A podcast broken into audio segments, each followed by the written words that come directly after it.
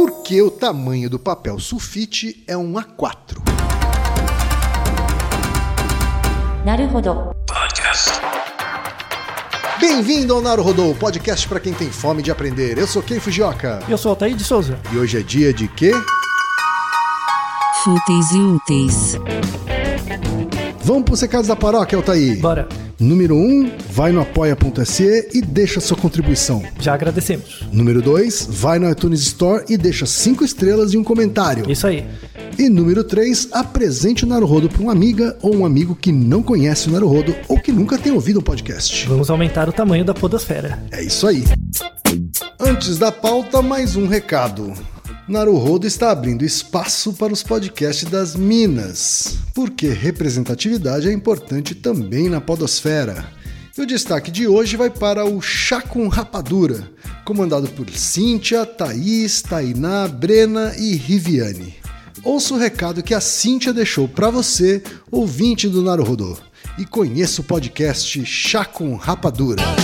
Olá, aqui é a Cíntia, eu sou a host do Chá com Rapadura e eu faço parte desse podcast lindo de mulheres maravilhosas. Nós somos cinco cearenses morando na Inglaterra e nós tentamos gravar duas vezes ao mês, né, sobre os nossos causos, sobre as nossas histórias, as nossas experiências vivendo tão longe de casa.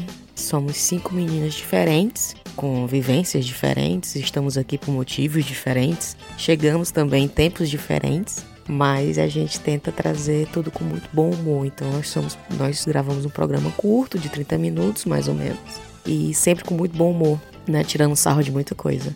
E é muito bom fazer parte desse movimento lindo da podosfera, de tanta mulher produzindo conteúdo maravilhoso, né? Então, hashtag Mulheres Podcasts. Acompanhe, siga e chacomrapadura.com. Beijo.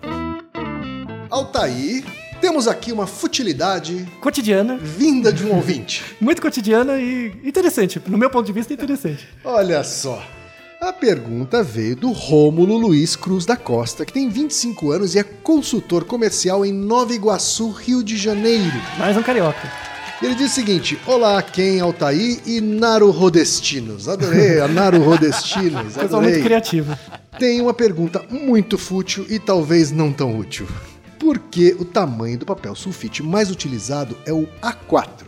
E por que eles decidiram que o A4 tem esse tamanho, 29,7 centímetros por 21 centímetros?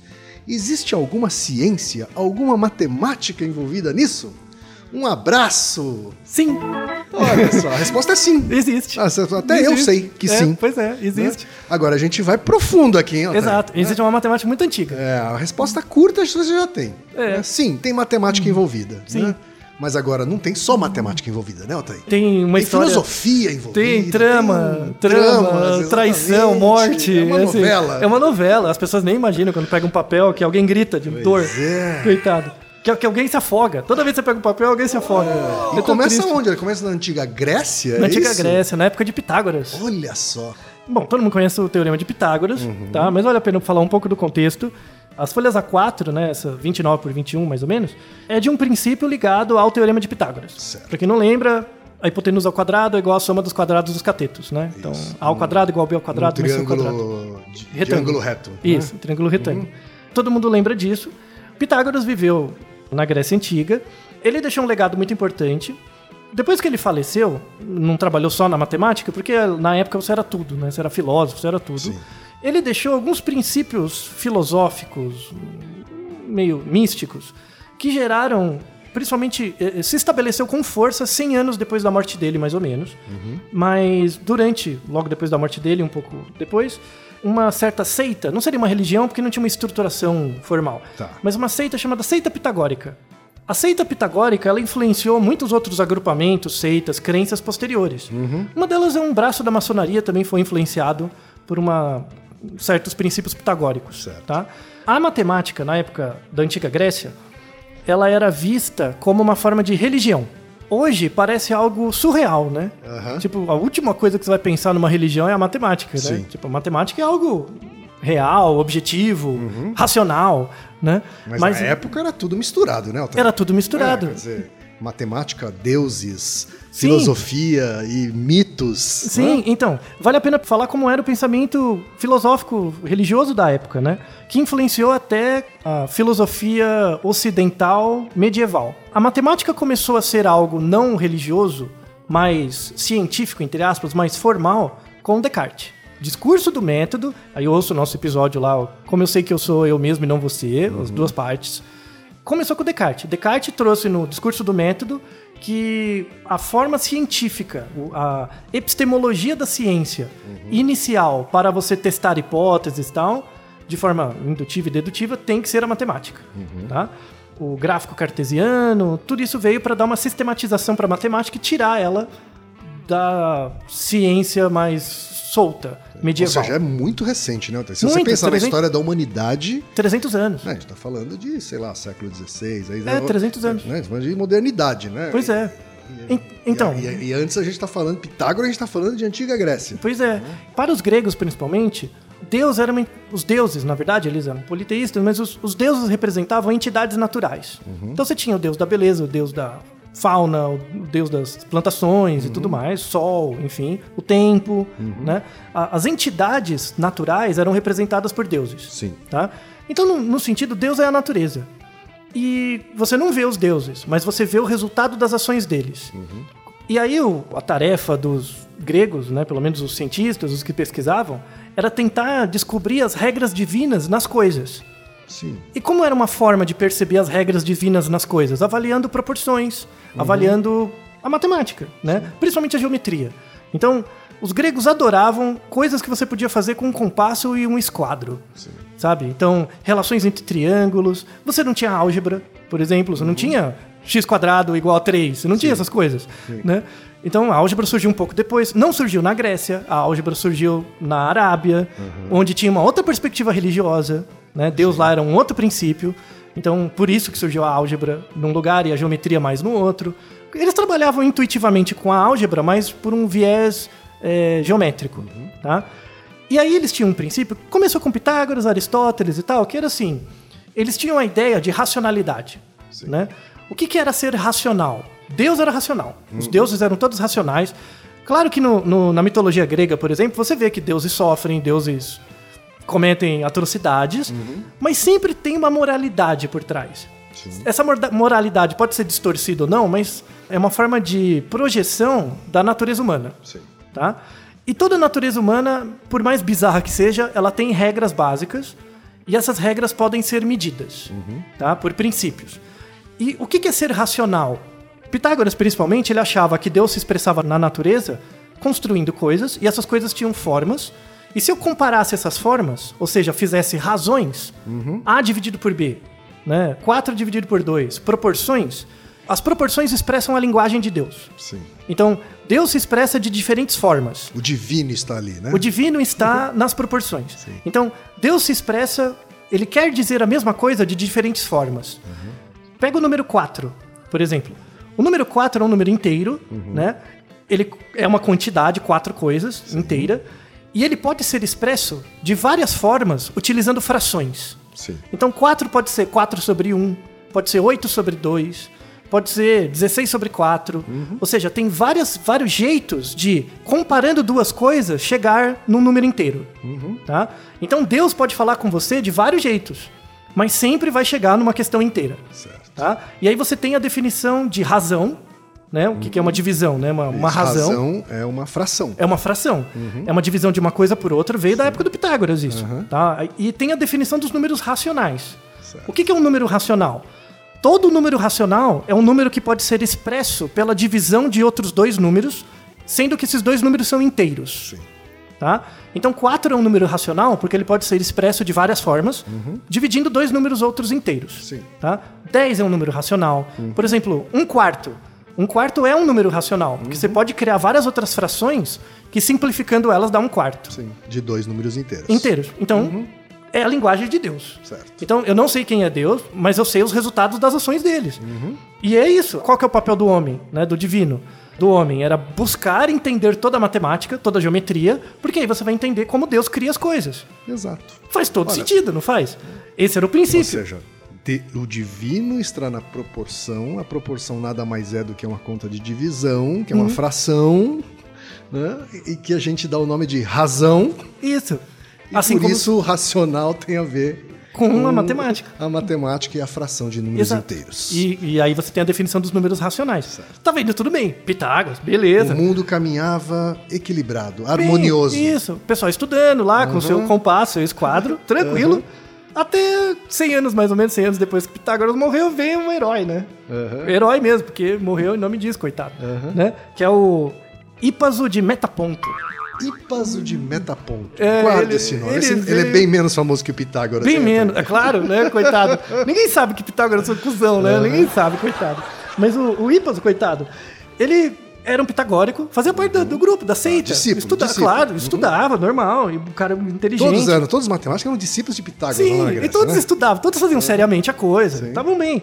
Aí o, o, o Ípaso lá, ele, ele chegou e tava brincando, né? Uhum. Coisa de geometria. E ele fez. Tem vários jeitos de provar isso, tá? Eu vou deixar também na descrição um papel Tá. com a prova, mas tenta usar o seu raciocínio abstrato geométrico. Ou escreve aí no papel Escreve, enquanto a gente está falando. Acompanha, pega um papel, acompanha, tá? Imagina um retângulo. Uhum. Retângulos são diferentes de quadrados porque um lado é maior que o outro. Isso. Tá? Então, Imagina ele re- retângulo deitado. Deitado. O lado maior do lado horizontal, o lado menor do lado vertical, tá? Esse retângulo tem o lado maior chamado de P e o lado menor chamado de Q. Tá? Vamos então atribuir esses nomes. Esses então. nomes. P para o lado maior, Q para o lado menor. Isso. Aí eu vou fazer o seguinte. Eu vou pegar esse retângulo como se fosse um papel e dobrar ele no meio. O lado maior. É, eu pego o lado menor e dobro em cima do lado maior. Certo. tá? Então o que, que vai acontecer? Eu dobro, vai formar um outro retângulo, né, dobrado, onde o lado menor do primeiro retângulo, que é o Q, vai continuar igual, que eu dobrei. Só que o lado maior vai ficar P sobre 2. Vai Pela ficar metade. Vai ficar dividido pela metade. Então eu tenho dois retângulos, o retângulo antes de dobrar e o retângulo depois dobrado, que é menor. Perfeito. Tá? Eu quero fazer uma regra de três. Eu quero fazer uma proporcionalidade entre o retângulo maior e o retângulo menor. Sim. Então eu quero relacionar o lado maior com o lado menor. Então pense no primeiro retângulo aberto. Eu tenho P sobre Q, que é o lado maior sobre o lado menor do primeiro retângulo, A razão. a razão, dividido pelas razões do triângulo menor, que vai ser Q, porque como eu dobrei no meio, o lado menor do, do primeiro triângulo ficou Virou maior. maior. Então, Q dividido por P sobre 2, que é a metade. Exato. Né? Então eu vou ter P sobre Q igual a Q dividido por P sobre 2. Aí, para arrumar essa equação, eu vou jogar todo o P e o Q para um lado. Então eu vou ter P do lado de cima e P sobre 2 do lado de baixo. Vou passar multiplicando. Vai ficar P ao quadrado sobre 2 igual o Q que está do lado de baixo, joga para cima multiplicando pelo outro Q. Vai ficar Q ao quadrado. Então fica P ao quadrado sobre 2 igual a Q ao quadrado. Aí eu troco de lugar o 2 com o Q ao quadrado. Fica P ao quadrado dividido por Q ao quadrado igual a 2. Sim. E aí, como os dois estão ao quadrado... Eu sei que pelo áudio é difícil vislumbrar Sim. visualizar tudo isso, tá? Mas no fim, a conta dá P ao quadrado sobre P ao é quadrado sobre sobre Q ao Q ao quadrado, quadrado igual, igual a a 2. dois. Isso. E aí eu jogo a raiz. Aí, né? isso, os Fica- dois estão com exponencial 2, joga a raiz pro lado 2. Isso. Aí fica P sobre Q igual a raiz de 2. P sobre Q igual a raiz de 2. Ou seja, uma, uma razão, uma divisão que deu uma raiz de 2. Que não é o número inteiro. Reginaldo mostra uma coisa que, que Deus está errado agora. Oh my god. Impossible. E Deus, Deus errou. Quanto é a raiz de 2 mais ou menos, Altair? Então, não se sabe. Porque é 1,41, 2, e vai um número, infinitamente. Não Ou é uma seja, dízima, né? Não, é- 1,40 e alguma coisa. um e vai É, embora. aham. Ou seja, não tem fim esse número. Sim. Ou seja, eu consegui descobrir um número que é a razão de dois outros números inteiros, Uhum. só que ele não é inteiro. Ou seja, ele não é racional. Ou seja, aquela regra foi quebrada. Ou seja, Deus não se expressa por proporções. Acabou a religião. O dogma da religião foi quebrado. Logo, esse é um número irracional. Daí surgiu o nome irracional, porque vai contra a vontade do Deus pitagórico. E o, e o rapaz que O- descobriu isso foi Hípado- pra onde? O Hípado descobriu isso e, aturdido com um semblante de deslumbre, Meu Deus, Deus, Deus, Deus, acho que a gente tá errado. Ele teve o espírito científico, eu acho que a gente tá errado. Acho que a gente tem que reformular o dogma, né? Reformular a nossa religião. Olha, Foi falar pros outros matemáticos. foi falar né? pros outros. Fala... E olha, eu, eu descobri um número que não é a divisão, é a divisão de dois números inteiros e não dá, não é inteiro, é irracional. Vamos dar o nome de irracional. Mas isso vai contra a nossa religião. E o cara que tem a outra religião ali que dá tudo certo, se a gente mostrar que a nossa tá errada, vai ser mais fraco. Então Aí vamos che- dar um jeito nesse rapaz. Aí chegaram pra ele e falaram: não, não, deixa aqui, deixa aqui, vem aqui com a gente. Levaram ele pro mar e afogaram ele. Vem aqui, afogaram. vem aqui, vem, vem passear de barco. Isso, vamos comemorar ali no barco, ali no canto. Poderoso chefão, é isso? Ai, mataram o cara. Muitas, tem várias versões. Como é uma história muito antiga, né? Tem milhares de anos. Tem gente que fala que, de fato, os pitagóricos mataram ele. Tem gente que fala que, na verdade, ele foi morto por Deus. Deus matou ele, porque... Como assim? Você tá trolando nós? Mataram ele. Tá né? trolando a, a lei divina da, da, da razão. Da razão, da racionalidade. Tem gente que fala que ele se suicidou quando ele descobriu isso. Então tem vários relatos. Suicidaram ele, né? Mas o mais provável é que, porra, pra não estragar a religião, né, pegaram ele, né? E ele fez essa prova, e ele tinha feito uma outra prova, que é a prova da existência de pi. Que é outro número irracional, pô, ele tava Exato. pedindo, né? Ele tava pedindo. Esse tava pedindo, viu, Tom? É, com base na esfera, os pentágonos, enfim. Tava pedindo. E aí, qual a relação entre isso, finalmente, entre isso e o papel A4? É, então, é isso que eu ia perguntar. Exato. É, fomos lá pra antiga Grécia, já matamos um matemático discípulo de Coitado. Pitágoras, que descobriu razão que dá um número irracional. E o que que isso tem a ver com o sulfite seu A4? Então, quando eu pego um papel e dobro no meio, Uhum. e a razão entre os lados desses dois retângulos da raiz de 2, eles têm uma proporcionalidade. Tá? Você pode pegar papéis de várias dimensões, dobrar no meio, e as razões entre os lados não dá raiz de 2. Logo, esses papéis não são proporcionais. Onde esse princípio de proporcionalidade é aplicado? Por exemplo, no papel. Então, faça o seguinte, nosso ouvinte. Pega duas folhas A4 em pé, né, ou seja, com o lado maior para cima, coloca uma do lado da outra. Bem certinho. Esse lado vai ser o lado do papel A3. Tá? Vai ser um tamanho de papel A3. Se você pegar o lado de uma folha A3 relacionado com o lado da outra, do outro lado, vai dar raiz de 2. Também. Olha só. Mantém Ou a seja, proporcionalidade. Se eu pego, então, o 29,7, né, que é, o, que é o lado maior de um A4, Uhum. e divido por 21, que é o lado menor do, A, do A4, vai dar um número que é exatamente raiz de 2. Em torno, muito né? próximo É, de raiz torno, de 2. porque é um arredondamento, 1,41, 42, blá, blá, blá, blá, blá, blá, blá. Isso. Que é a raiz de 2, 1,41, 42, blá, blá, blá, blá, blá. Aproxima. Né? E aí, se você pegar duas A4 e juntar, vai dar uma A3, vai manter essa proporcionalidade de raiz de 2. Se Ou você... seja, o sistema A de papel é um sistema que parte dessa premissa, de que você dobra o retângulo no meio para coloca ele- gerar o próximo número de folha.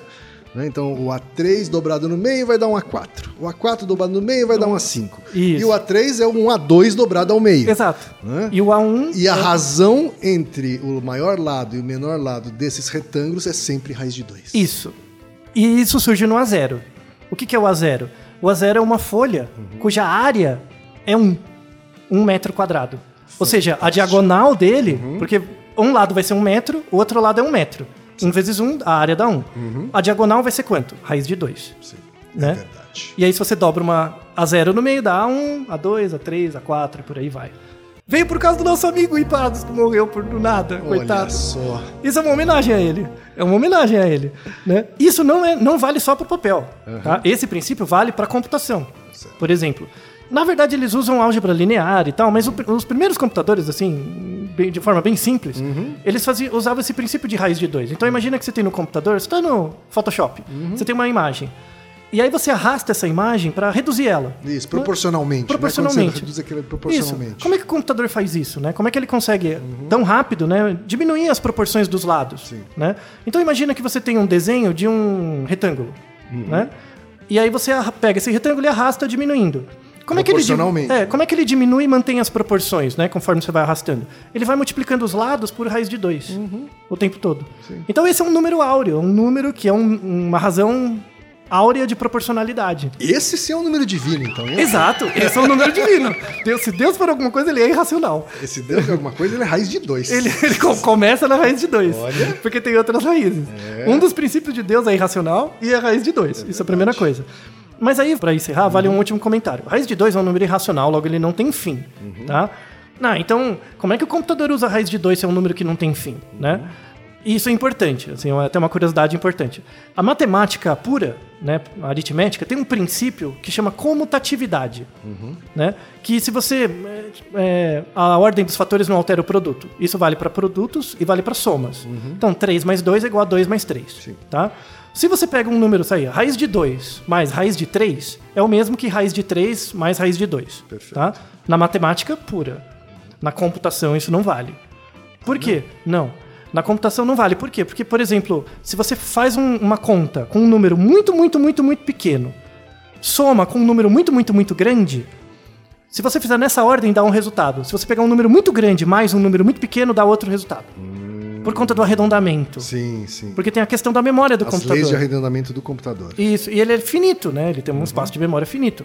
Então, a- as regras puras da matemática não se aplicam tanto às regras da computação. Tem um limite ali quando você trabalha com números muito pequenos ou muito grandes. Então, no nosso mundo macroscópico, todas as folhas A4 produzidas, elas respeitam essa regra com uma certa margem de erro. Não dá raiz de dois bonitinho, mas para você fazer seus desenhos, para você fazer seu projeto, para você fazer um desenho em escala numa parede, alguma coisa, dá certo. Acenda uma vela em nome do nosso Ipazos, isso é um Naruhodo em homenagem a ele. Milhares de anos atrasado, mas justiça sendo feita, né? Azar dos pitagóricos, tá bom? E agradeço ao nosso ouvinte por uma pergunta que parece muito besta, mas mostra a possibilidade de contar uma história interessantíssima. É verdade, a pergunta do Rômulo. Muito obrigado, Rômulo, pelo Fúteis e Úteis de hoje. E Naruhodô, ilustríssimo ouvinte. Naruhodô. Você sabia que pode ajudar a manter o Naruhodô no ar? Ao contribuir, você pode ter acesso ao grupo fechado no Facebook e receber conteúdos exclusivos. Acesse apoia.se barra Podcast.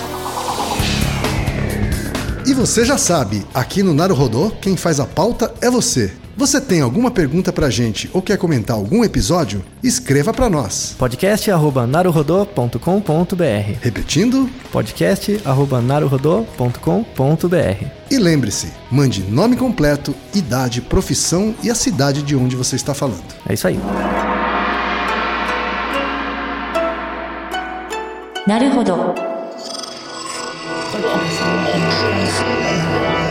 Esse podcast é, é apresentado por b9.com.br.